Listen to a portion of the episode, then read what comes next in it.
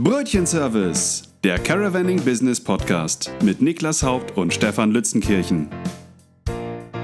Herzlich willkommen zum Brötchenservice, der Caravanning Business Podcast rund um das Geschäft mit Caravans und Reisemobilen. Ich bin Stefan Lützenkirchen von der GSR Unternehmensberatung und begrüße Sie ganz herzlich genauso wie Niklas Haupt von MIOS, dem Spezialisten für Marktforschung. Hallo Niklas. Hallo Stefan, schöne Grüße aus Franken, aus dem Herzen Nürnbergs. Ja, schön, dass wir wieder zusammen sind und wir beide haben uns auf dieses Gespräch besonders gefreut, denn wir werden heute wieder viel erfahren von einer Erfolgsgeschichte, von einem großen Namen im Markt, der auch immer größer wird, aber noch gar nicht so diese diese Tradition, äh, für die Tradition des Caravannings äh, steht. Und wir begrüßen sehr herzlich unseren Gesprächspartner Uwe Freers, der Geschäftsführer von PinCamp. Das ist die führende Buchungs- und Informationsplattform rund um Caravaning-Reisen und gehört auch zum ADAC. Das wird er uns jetzt alles erklären. Hallo, Herr Freers, herzlich willkommen. Hallo, Herr Lützenkirchen. Hallo, Herr Haupt. Schön, dass ich da sein kann. Vielen Dank. Wir freuen uns, dass Sie sich die Zeit nehmen, gut rund 30 Minuten mit uns über Ihr Geschäft und alles, äh, was das Caravaning ausmacht und welche Rolle PinCamp da spielt, zu sprechen. Aber wir wollen natürlich zuvor, dass Sie persönlich mal kennenlernen und auch PinCamp. Deshalb nehmen Sie sich gerne die Zeit, ein bisschen über sich selbst und auch PinCamp zu erzählen. Sehr gerne. Ganz kurz zu mir. Ich bin 54 Jahre alt. Ich wohne mit meiner Familie im Herzen von Berlin. Meine Familie, das sind drei Kinder, 10, 11 und 13. Logischerweise Camping begeistert. Wir sind jetzt schon in der Vorbereitungsphase. Heute in einer Woche brechen wir auf zu zwei Wochen Campingurlaub nach Spanien. Und das haben wir natürlich mit PinCamp geplant, um die Brücke zu kriegen. PinCamp ist das Campingportal des ADACs. Wir sind jetzt seit circa drei Jahren auf dem Markt, wurden im letzten Jahr von circa sechs Millionen Campern besucht. Die haben circa zwölf Millionen Besucher auf PinCamp gemacht und roundabout 30 Millionen Abrufe generiert. Unser Kern, was wir vorhaben, was unser Ziel ist, wir wollen Camping in Europa buchbar machen. Und der Grund dahinter ist vergleichsweise einfach. Es geht letztendlich darum, dass sich das Campingverhalten in den letzten, ich würde mal sagen, fünf bis zehn Jahren massiv verändert hat. Die Nachfrage ist gestiegen, fast schon explodiert. Die Anzahl der Campingplätze relativ konstant. Und was dem Camper schlicht und ergreifend fehlt, ist die Übersicht, wo kann ich denn eigentlich campen von bis. Er möchte also vom 7. bis zum 8. August irgendwo stehen, aber er tut sich wahnsinnig schwer. Diese Transparenz aufzubauen, und die Campingplätze damit zu digitalisieren und äh, von der Transparenz auch eine Buchbarkeit zu realisieren. Das ist unsere Vision. Wir wollen das Leben der Camper einfacher machen und Europa im Campingbereich buchbar machen als einer, der oft in seinem Reisemobil unterwegs ist, wie ich, ähm, lieber Herr Freers, ist das ein hehres Ziel und ich begrüße das außerordentlich, denn das, was Sie sagen, ähm, drückt ja aus, dass die Realität oft eine andere ist, nämlich, dass man irgendwo sein Fahrzeug abstellen und eine gute Zeit verbringen möchte, aber dann eben nicht buchen kann, weil niemand ans Telefon geht oder äh, andere Möglichkeiten verwehrt sind, das zu buchen. Deshalb ist das ein hehres Ziel und verdient jede Unterstützung. Ähm, wir werden jetzt gleich, der Niklas, ähm, stark äh, auf eine Studie auch zu sprechen kommen, die wir gerade gemacht haben mit über 3000 ähm, Gesprächspartnern, die mit ihren Fahrzeugen unterwegs sind oder sich dafür interessieren. Deshalb, wir haben ein paar ganz gute Informationen, wohin da die Reise geht. Aber zunächst noch mal ganz kurz auf PinCamp ähm, zu sprechen zu kommen. Sie bedienen ja im Prinzip zwei Seiten. Also kann man von einer Plattform sprechen, in dem Sinne, dass Sie ja einerseits die Caravaning-Reisenden mit ihren Wohnwagen und Reisemobilen erreichen und auf der anderen Seite natürlich eine Fläche bieten für Menschen, die einen Campingplatz gepachtet haben oder besitzen und sich dort zu präsentieren. Also ist PinCamp eine Plattform. Absolut. Also wir sind die klassische Plattform. Wir haben einen heterogenen Markt. Auf der linken Seite haben wir 26.000 Campingplätze, die im Wesentlichen noch in Familienhand liegen. Es gibt sehr, sehr wenig Ketten. Das heißt, extrem heterogenes Feld. Auf der anderen Seite haben wir roundabout 30 Millionen Camper in Europa. Keiner kennt die Zahl genau. Das heißt, viele, viele Menschen, die Campingurlaub machen, die sehr dynamisch sind, also nicht nur ein Urlaub, sondern 30, 40, 50 Tage pro Jahr unterwegs sind, ganz viele Reiseziele ansteuern. Und jetzt prallen die in irgendeiner Form aufeinander. Und klassisch war das früher so, dass der Campingplatz eben versucht, jetzt sein Marketingvertrieb über die verschiedensten Kanäle zu machen und auf der anderen Seite eben der Camper jetzt versucht, diese Suche über die verschiedensten Kanäle zu machen.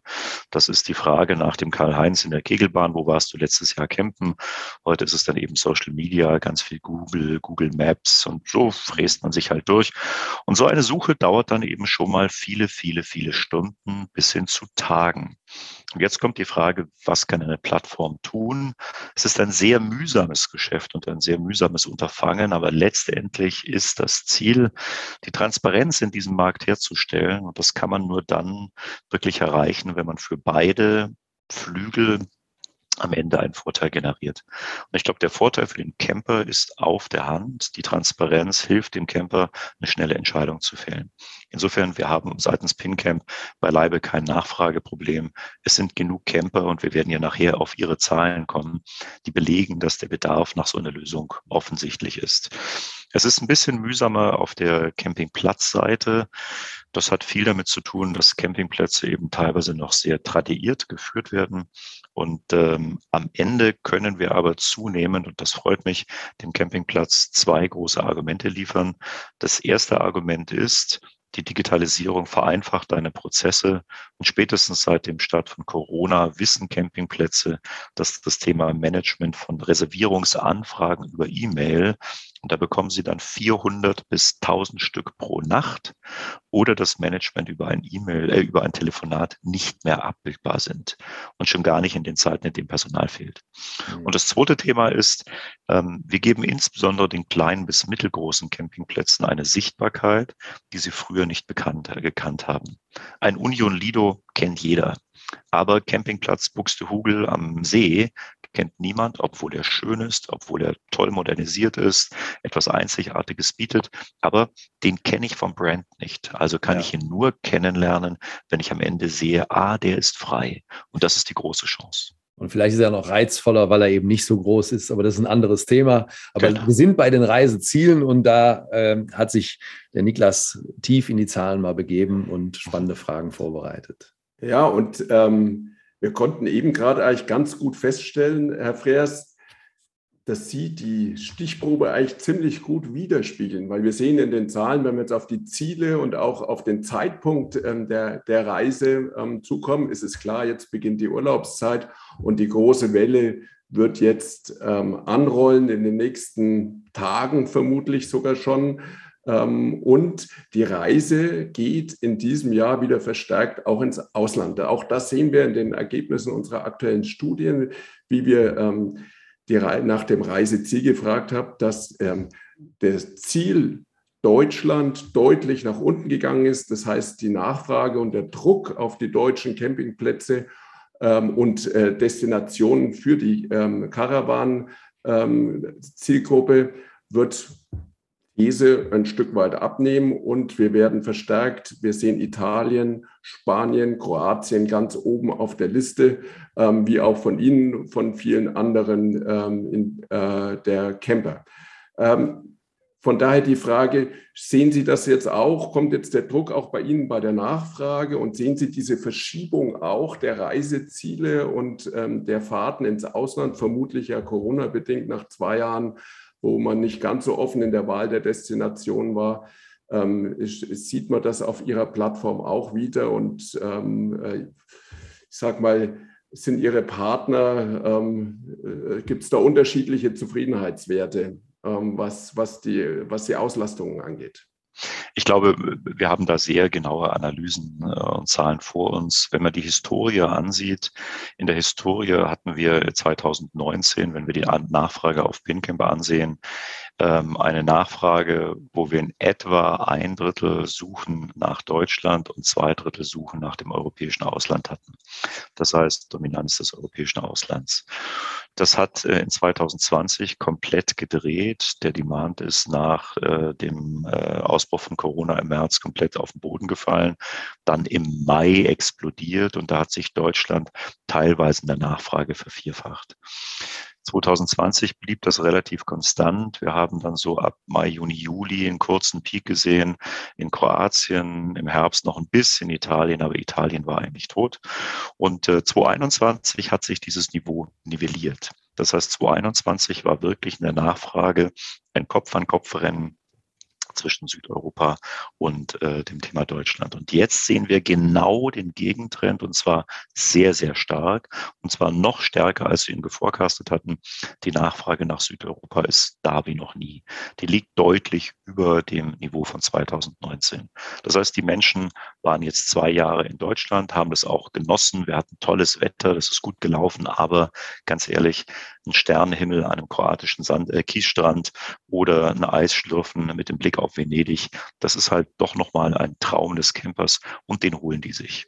Und wir sehen insbesondere jetzt ein Wachstum für Destinationen in Südosteuropa. Ähm, Italien ist im August annähernd ausgebucht. Kroatien ist sehr, sehr äh, ausgelastet aber auch die Länder, die geblutet haben, ähm, Italien ähm, Richtung Westen, ähm, Frankreich und Spanien, sind deutlich höher nachgefragt. Deutschland stagniert auf einem hohen Niveau. Ich bin mir nicht sicher, ob Deutschland äh, die Vorjahreswerte erreichen wird. Trotzdem muss man sagen, wenn es da ein Prozent oder zwei nach unten geht, wäre das Jammern auf hohem Niveau. Deutschland geht es sehr, sehr gut. In Summe also Trend Südeuropa. Wir sehen auch einen stärkeren Trend Richtung Skandinavien. Auch da ist in den Destinationen relativ stark vertreten. Hier haben Sie ja auch Partnerschaften. Da habe ich jetzt Schweden, Dänemark gesehen auf Ihrer Plattform. Ähm, äh, Norwegen, sind das Destinationen, die da noch dazu kommen oder ähm, wie ist da die Planung auf Ihrer Seite? Grundsätzlich sind wir, was die Destination angeht, ähm, nirgends limitiert. Das heißt, wir binden so viel an, wie wir technisch realisieren können. Das hängt am Ende bedingt an der Bereitschaft der Campingplätze, sondern als allererstes muss Technologie gebaut werden. Wir müssen uns an die Campingplatzverwaltungssysteme anbinden, an sogenannte Channel Manager, die die zusammenführen. Also ein sehr komplexer Prozess. Und was wir eben tun, ist, wir rollen gerade Land für Land Kooperationen aus. Wir haben eine große Kooperation mit der Fighter in Italien ausgerollt. Wir sind mit den Kollegen von DCU in Dänemark, mit den schwedischen Kollegen jetzt äh, einig geworden. Und das hilft uns natürlich, weil wir dann schneller über die Technologie an die Plätze kommen. Aber auch Norwegen, wo wir jetzt keine explizite Kooperation haben, wächst. Und in der Tat ist es schön zu sehen, äh, wir haben das Phänomen Nordeuropa anfänglich ein bisschen unterschätzt. Aber wenn wir gucken, im Prinzip, man kann es schon so ein bisschen aufteilen. Äh, Bayern, Baden-Württemberg fährt stark nach Italien und nach Kroatien. Ähm, alles, was in irgendeiner Form rund ums Ruhrgebiet liegt, ist Frankreich und äh, auch äh, Niederlande treu, auch dann teilweise schon der Norden. Und die nördlichen Bundesländer haben ein hohes Interesse, gerade Dänemark, Schweden. Das sind mittlerweile sehr beliebte Länder und das ist auch eine andere Form von Camping. Ich glaube, das ist auch noch ein wesentlicher Punkt. Das südeuropäische Camping, zumindest das, was wir als das große Camping auf den Marina de Venezia, Jesolo, Union Lido, wie sie heißen, jetzt um nur italienische zu nennen. Das ist einfach ein, ich nenne es mal Freizeit- und spaßorientiertes Familiencamping. Also da ist Rambazamba geboten, toller Sport, Wassersport, Wasserparks. Da kann man einfach richtig, ja, da kann man mit den Kindern Spaß haben. Und ich weiß, wovon ich spreche. Ich war letztes Jahr in Kroatien. Und ganz ehrlich, meine drei sind wirklich zwei Tage nicht nach Hause gekommen, raus nach dem Frühstück, dann ganz kurz Mittagessen einchecken, raus und wieder irgendwann zum Abendessen zurück. Und als die zurückkamen, hatten die blaue Knöchel an den Knien und den Ellenbogen von der Wasserrutsche die waren zwei Tage nicht aus dem Wasserpark zu holen. Kinder lieben das. Aber es gibt eben auch Erwachsene, die sagen, na ja, ich bin jetzt nicht mehr in dem Alter mit Kindern und ich möchte Natur. Ich möchte Ruhe. Ich möchte Wassersport im Sinne von Paddeln und ich möchte Tiere sehen. Und da ist Norden natürlich wunderbar. Das ist eine ganz andere Art des Campens. Und das kommt zunehmend äh, in die Nachfrage. Tiere in Form von Mücken. ja, auch, auch die, auch die. Also da muss man auf jeden Fall ausreichend Sprühzeug dabei haben. Ja, vielleicht äh, auch noch ähm, eine weitere Frage zu Ihren Reiseerfahrungen. Wenn Sie jetzt nach Spanien, wir sehen in den Daten der Studien, dass man so 14, 15 Tage ähm, äh, für die Reise plant. Ähm, das bedeutet ja auch gleichzeitig, dass man auf dem Weg nach Spanien zwischendrin äh, noch irgendwo zwischenhalten muss, weil die Tage die man im Fahrzeug verbringt oder mit dem Fahrzeug verbringt, die, die wird höher, aber wir sehen auch gleichzeitig, dass die, die Streckenlänge, ähm, die wird eigentlich überwiegend äh, ein Stück weit kürzer. Das heißt, äh, die Leute, äh, das wäre meine Interpretation, wollen auch etwas mit etwas mehr Entspannung Richtung Spanien, Richtung Kroatien, Richtung Skandinavien unterwegs sein. Ist das die Chance ähm, für die lokalen ähm, Plätze, sich da auch entsprechend zu präsentieren und Bedingt, gefunden zu werden? Ja, also gefunden werden auf jeden Fall. Denn die Frage, ich bin in sehr vielen Campingforen auf Facebook, aber auch noch auf Tradierten unterwegs und die Frage nach, wir kommen aus Paderborn, wir wollen nach Istrien, wo ist der Platz zum Zwischenhalten? Das ist eine Frage, die kann ich, glaube ich, nicht mehr lesen. Dafür gibt es gute Antworten. Und äh, ich glaube, das ist ein Business, aber man muss natürlich auch ganz klar sagen, äh, Beispiel, ich habe neulich eine schöne Antwort gelesen, fahr doch bei Innsbruck vorbei, geh in Aufenfeld, ein schöner Campingplatz in der Gegend dort unten. Das ist toll, aber die Campingplätze bekommen dann eben im Regelfall ein, manchmal zwei, in seltenen Fällen drei Nächte. Und da ist man natürlich auch dankbar, aber es schafft in der Hauptsaison auch eine Menge Unruhe. Mhm. Und äh, wenn ich mir jetzt ansehe, Campingplätze, die eben nicht so in, nennen wir es mal, Durchreise ähm, äh, Gegenden liegen, die haben da ein bisschen mehr Ruhe. Und ich glaube, am Ende ist es so ein bisschen charakterbildend für den Campingplatz. Es ist eben ein Platz, der vielleicht ein bisschen vom Schuss liegt, aber die Leute überwiegend eine Woche oder zwei bleiben, sich dort Freundschaften bilden können, die Kinder Vertrauen finden oder sind es Plätze mit einer hohen Durchreisefrequenz.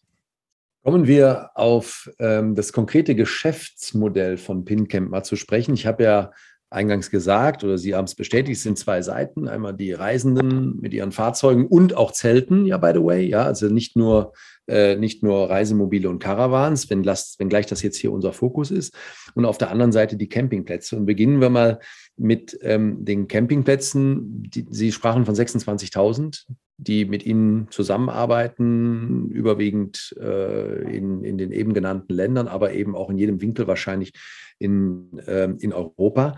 Was sind denn in Ihrer Erfahrung, wir wissen aus der Studie, dass es heute stark um Wasser geht. Klar, die Leute wollen ans Wasser, an den Fluss, an den See, ans Meer. Die suchen WLAN. Ähm, die wollen aber auch online buchen. Was sind Ihre Erfahrungen, was die Präferenzen der Reisenden angeht, wenn es um die Wahl des Campingplatzes geht? Ungeachtet der Digitalisierung, dieses Thema können wir nachher noch kurz anschneiden, ja. dort haben sich Präferenzen verändert, mhm. sind die Grundforderungen, die in Deutschland einen Campingplatz stellt, etwas davon abhängig, in welcher Zielgruppe wir das erheben. Wenn wir uns im Familienumfeld bewegen, dann ist das Thema Nähe zum Wasser und Möglichkeit in irgendeiner Form mit dem Wasser irgendetwas zu tun, sei es nun Wassersport oder Aquaparks, ein wichtiges Kriterium. Das zweite wichtige Kriterium ähm, ist das Thema Hygiene. Das heißt, äh, sind diese Plätze in Anführungszeichen sauber? Und das kann man verstehen, weil man eben, insbesondere wenn man jetzt auch noch ein älteres oder kleineres Fahrzeug hat, das Badezimmer nur bedingt in zwei, drei Wochen Campingurlaub nutzen möchte. Das heißt, man geht in die öffentlichen äh, Hygieneabteilungen. Und das dritte Thema, das von den äh, Campern oft nachgefragt wird, sind die Einkaufsmöglichkeiten in oder um der Gegend. Mhm. Das ist klassisch für die Campingplatzauswahl. Es gibt dann noch zielgruppenspezifische Themen. Eines unserer meistgesuchten Filterkriterien nach dem Thema Wassersport oder Wasser am Wasser ist äh, das Thema mit Hund. Das mhm. heißt, es gibt sehr viele Camper, die ihren Hund dabei haben. Das ist auch ganz klar, es macht sehr bequem. Es gibt aber auch eine nicht äh, zu unterschätzende Anzahl, die diesen Filter negieren. Also Beispiele, als wir online gegangen sind, wirklich, es hat wenige Wochen gedauert, bis so viele Anfragen reinkamen, die sagten, ich möchte nicht nach Filtern nach Camping mit Hund, ich möchte filtern mit Camping ohne Hund. So, mhm. das heißt, wir haben da Fans mit und ohne. Das sind die großen Kriterien, die gesucht werden. Und jetzt, Sie haben es gerade eben angesprochen, das hat Ihre Studie ergeben. Ich finde es sehr faszinierend, dass es jetzt letztendlich zwei neue Kriterien gibt, die es im Ranking ganz nach oben geschafft haben. Das eine Ranking ist WLAN, das ja in ihrer Erhebung das Top-Kriterium geworden ist auf Platz eins.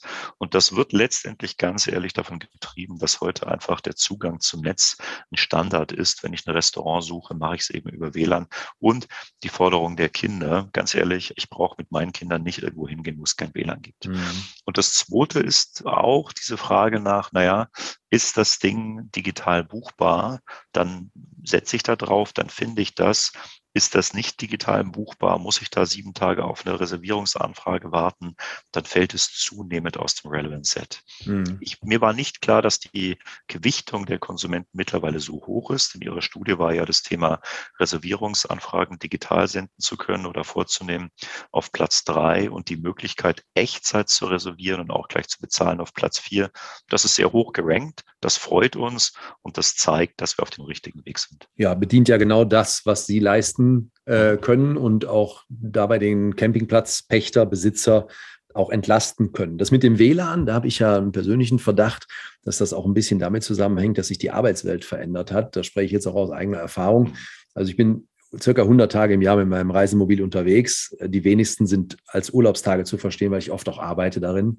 Und wenn man stabiles WLAN hat, und wir haben ja auch schon den einen oder anderen Podcast da drin produziert, wenn man stabiles WLAN hat, kann man einfach ganz, ganz gut arbeiten. Ne? Ähm, Sie sagten, das Online-Buchen spielt eine Rolle. Welche Rolle spielt denn die Bewertung? Weil Sie bieten ja zwei Bewertungen an. Sie bieten ja einmal die Bewertung der Reisenden an. Ich kann also anschauen für einen Platz, ähm, was sagen andere, die schon mal da waren. Und dann haben Sie ja Ihre eigene Bewertungskriterien, Ihre eigenen Bewertungskriterien und auch Ihre Außendienstmannschaft, die draußen unterwegs ist und anschaut, wie so ein Campingplatz ähm, zu beurteilen ist. Welche Rolle spielt das? Ähm, das ist ein sehr wichtiger Punkt. Ähm, das spielt eine extrem hohe Rolle. Das können wir sehr genau messen, indem wir gucken, wie oft werden die Filterkriterien, nämlich zeig mir, wie viele Sterne der Platz hat und zeig mir, wie die Nutzer diesen Platz einschätzen, genutzt wird. Und das ist, sind beides Top-Filter, also Top 10. Mhm. Ähm, wir sind einer der wenigen Anbieter in Deutschland, der einzige Anbieter, der eine Konstellation oder der zwei verschiedene Systeme kombiniert. Das eine System, das ist das Unique des ADACs, das sind die ADAC-Klassifikationen. Wir bewerten äh, in etwa 5.500 Campingplätze, indem wir sie persönlich besuchen. Und das bedeutet, wir fahren dahin, nehmen uns ein paar Stunden Zeit, gehen 250 Prüfpunkte durch, setzen die in ein Tablet ein und ein Algorithmus äh, misst hinterher durch, wie wir diesen Platz bewerten. Und zwar in einem gesamten Sternverzeichnis, aber auch nach Subkategorien wie Hygiene oder Sport. Und dort bewerten wir einerseits die Ausstattung, das heißt, was ist auf dem Campingplatz vorhanden und wir bewerten Qualität. Mhm. Und das ist ein sehr hartes Raster. Und nach dem kann man sich verlassen. Das ist, da ist der Platz ist identisch, ob er nun in Norwegen, in äh, Südspanien oder in Kroatien steht. Mhm. Und das ist quasi eine Messlatte. Und das Zweite, was für uns nicht minder wichtig ist, ist das äh, Wort des Gastes. Aber, und das ist mir wichtig, diese beiden Dinge sind nicht vergleichbar. Warum? Ein Vier-Sterne-Platz oder ein Fünf-Sterne-Platz hat ein ganz anderes Ausstattungskriterium als ein einfacher, nennen wir es mal Ein-Sterne-Platz. Wenn ich jetzt als Nutzer auf einen Ein-Sterne-Platz gehe, dann weiß ich im Vorfeld, ich habe mich informiert, was dort vorhanden ist. Und vielleicht gehe ich dorthin, weil der toll im Wald liegt, ein schöner Blick auf die Berge. Aber es ist ein ganz einfaches Waschhaus. Vielleicht gibt es noch nicht mal warm Wasser. Da gibt es sicherlich keine Sauna, keine Einkaufsmöglichkeiten. Aber ich fühle mich dort wohl. Und dann gebe ich als Gast dort meine fünf Sterne ab und sage, meine Zufriedenheit, das heißt, mein Anspruch wurde übererfüllt. Es kann aber sein, dass ich auf einen Fünf-Sterne-Platz gehe, ganz hohe Anforderungen habe und das zeigt die Realität. Die Camper underraten Fünf-Sterne-Plätze eher und sagen, ah, es war irgendwo rechts oben, war noch irgendwas nicht so, wie ich es mir genau vorgestellt habe. Und der Standplatz war vielleicht einen halben Quadratmeter zu klein. Das heißt, die Top, Top, Top-Plätze werden eher mit vier, viereinhalb Sternen geratet und eine Sterne-Plätze werden eher mit drei bis vier Camper-Bewertungen geratet. Mhm. Das eine ist also Ausstattung und Qualität. Und das andere ist das Maß der Zufriedenheit. Und diesen Unterschied muss man unbedingt verstehen. Und da gibt es ja wahrscheinlich nochmal eine ähm, enge Verbindung auch zu dem Preis, den ich bezahle.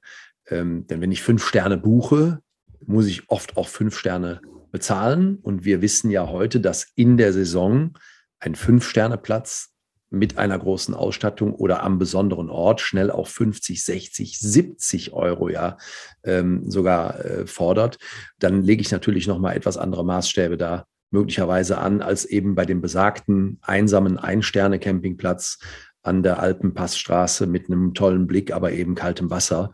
Da spielt der Preis sicherlich eine Rolle. Und lassen Sie uns gern mal über den Preis sprechen, nämlich einmal darüber, was die Menschen bei Ihnen bezahlen für diesen Service, den Sie leisten und was Sie auch für den Campingplatz vielleicht bezahlen. Und umgekehrt, das ist natürlich, wir sind ein Business-Podcast, auch ein wichtiger Punkt. Und damit schließen wir dann auch äh, den Komplex äh, Campingplätze ab. Was muss denn ein Campingplatz dafür bezahlen, dass er bei Ihnen gelistet bzw. buchbar ist? Mhm. Fangen wir bei dem einfachen Modell für den Campingplatz an.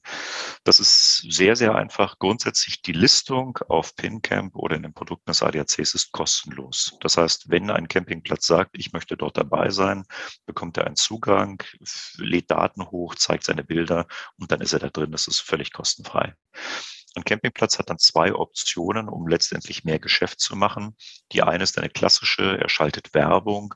Werbung sind äh, bevorrechtigte Platzierungen in Listen, sind Anzeigen, Newsletter, Social Media, wie auch immer. Und das beginnt im Prinzip, ich glaube, so ein kleinstes Paket für einen kleinen Campingplatz sind roundabout 500 Euro pro Jahr. Das kann dann in eine Größe gehen. Wenn er ganz viel bucht, zahlt er vielleicht 3, 4, 5.000 Euro pro Jahr. Das ist dann online alles abgebildet. In Print wird es teurer. Ich würde sagen, Campingplätze, die da viele ausgeben, legen in der Range zwischen 5.000 und 10.000 Euro, ein paar Ausreißer nach oben. Mhm. Und auf der anderen Seite kann der Campingplatz sagen, ich möchte buchbar sein. Und die Buchbarkeit bedeutet, dass er dann bei den Suchen nach Datum berücksichtigt wird. Und diese Suchen nach Datum steigen deutlich. 2020 hatten wir roundabout 30 Prozent Suchen nach Datum. Wir sind jetzt bei fast 50 Prozent der Suchen, die werden mit Datum ausgefüllt. Und wenn er dort eben seine Verfügbarkeiten und Preise liefert und am Ende buchbar wird, wird er öfter sichtbar gemacht. Und das ist am Ende ein Provisionsmodell. Das ist sehr simpel. Campingplätze, die Werbung machen, bezahlen 8 Prozent Provision. Campingplätze, die keine Werbung machen, 10 Prozent. Sehr einfaches Modell. Und wie wir wir finden im Vergleich zu klassischen Provisionen, die jetzt von Hotels bezahlt werden. Da steigen sie bei einer Booking bei 15 ein, da wird aber auch mal 30 Prozent genommen. Ich finde, wir fahren dann sehr faires Modell und darauf wollen wir auch hinweisen.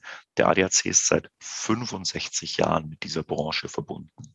Also das ist eine, eine gelebte Partnerschaft. Und mhm. wir sind eben kein Venture-getriebenes Modell, das 40 Prozent Umsatzrendite machen soll. Nein, wir sind auf der einen Seite ein Verbraucherschutz und auf der anderen Seite müssen wir die Services, die wir haben, auch finanzieren. Aber es geht nicht darum, dass wir uns reich rechnen wie eine Booking.com.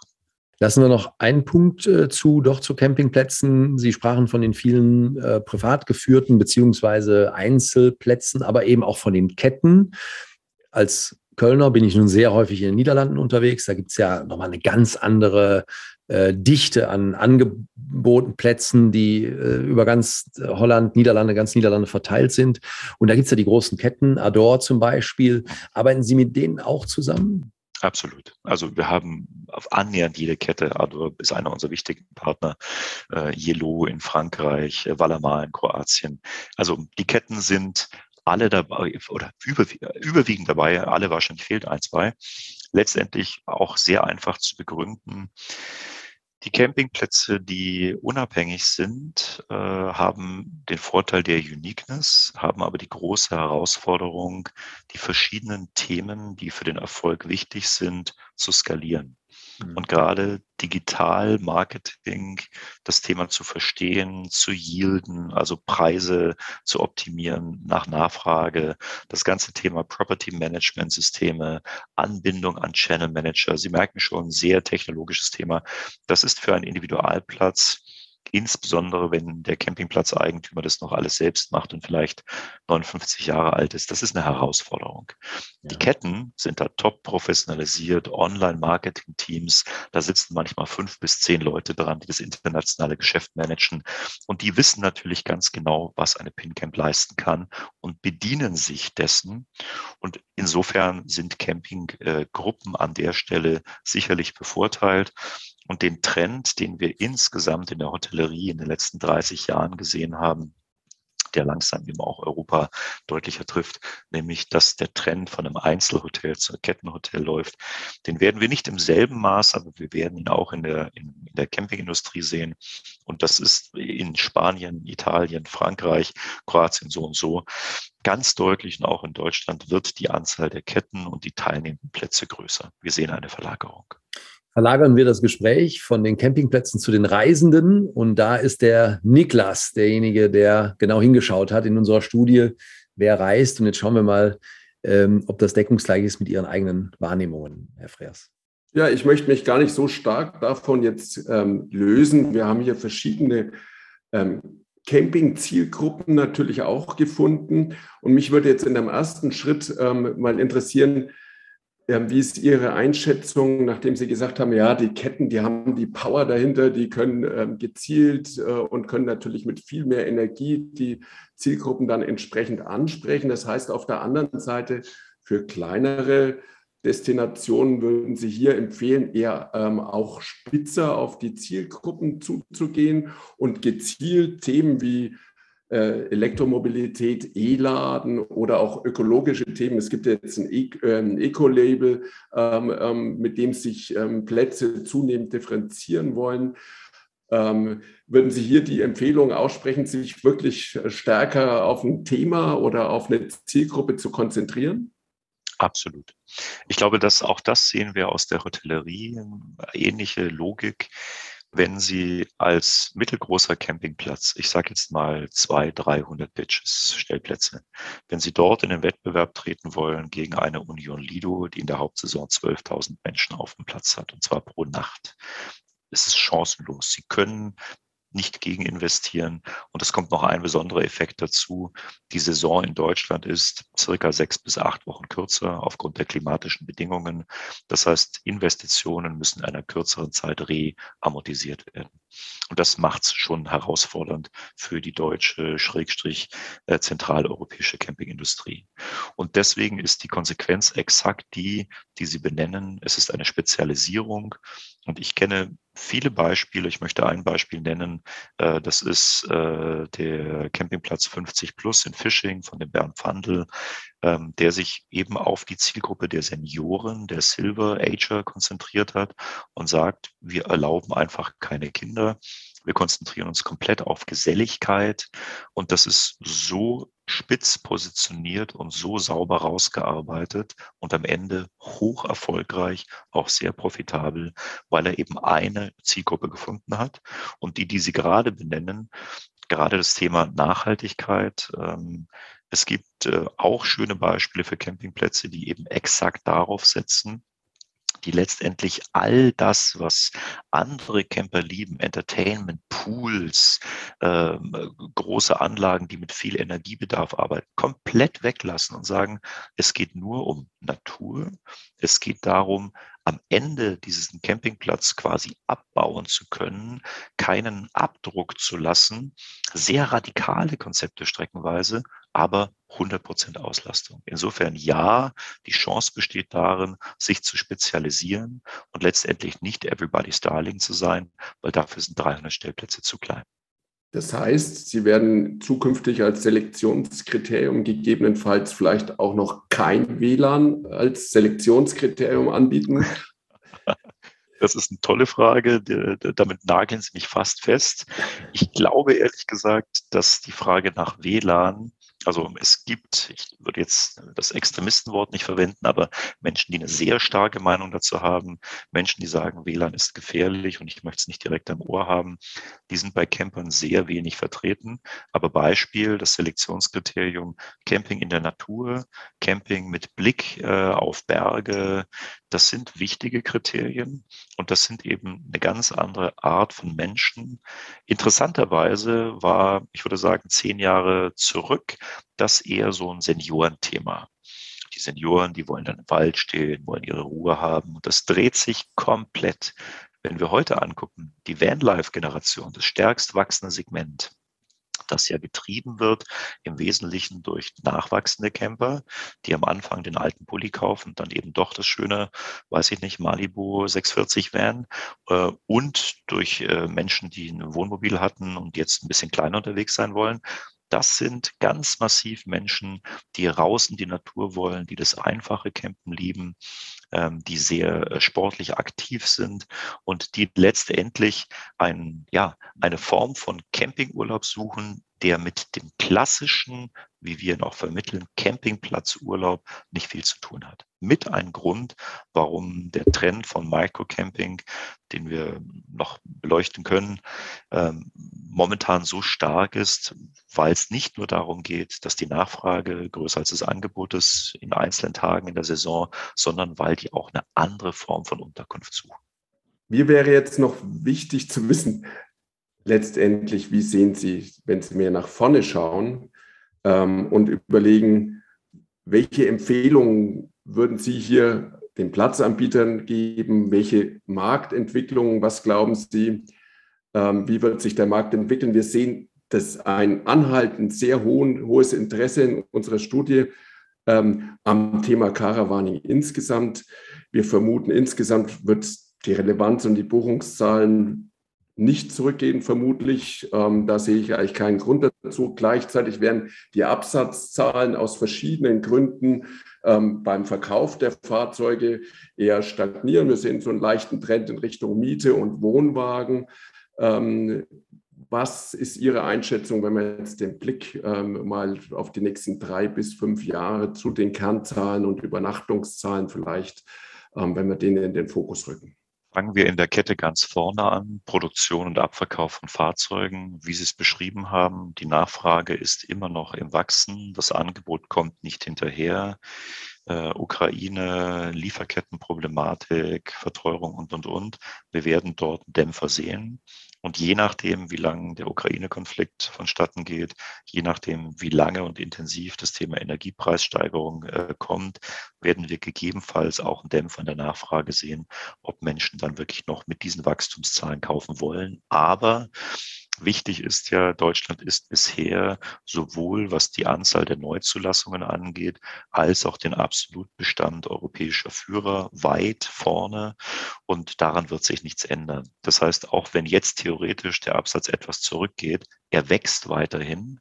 Und die Altfahrzeuge, die aus dem Markt genommen werden, sind deutlich weniger. Das heißt, Nachfrage wächst. Das zweite Thema, Campingübernachtungen. In der Konsequenz werden die Übernachtungen auch steigen.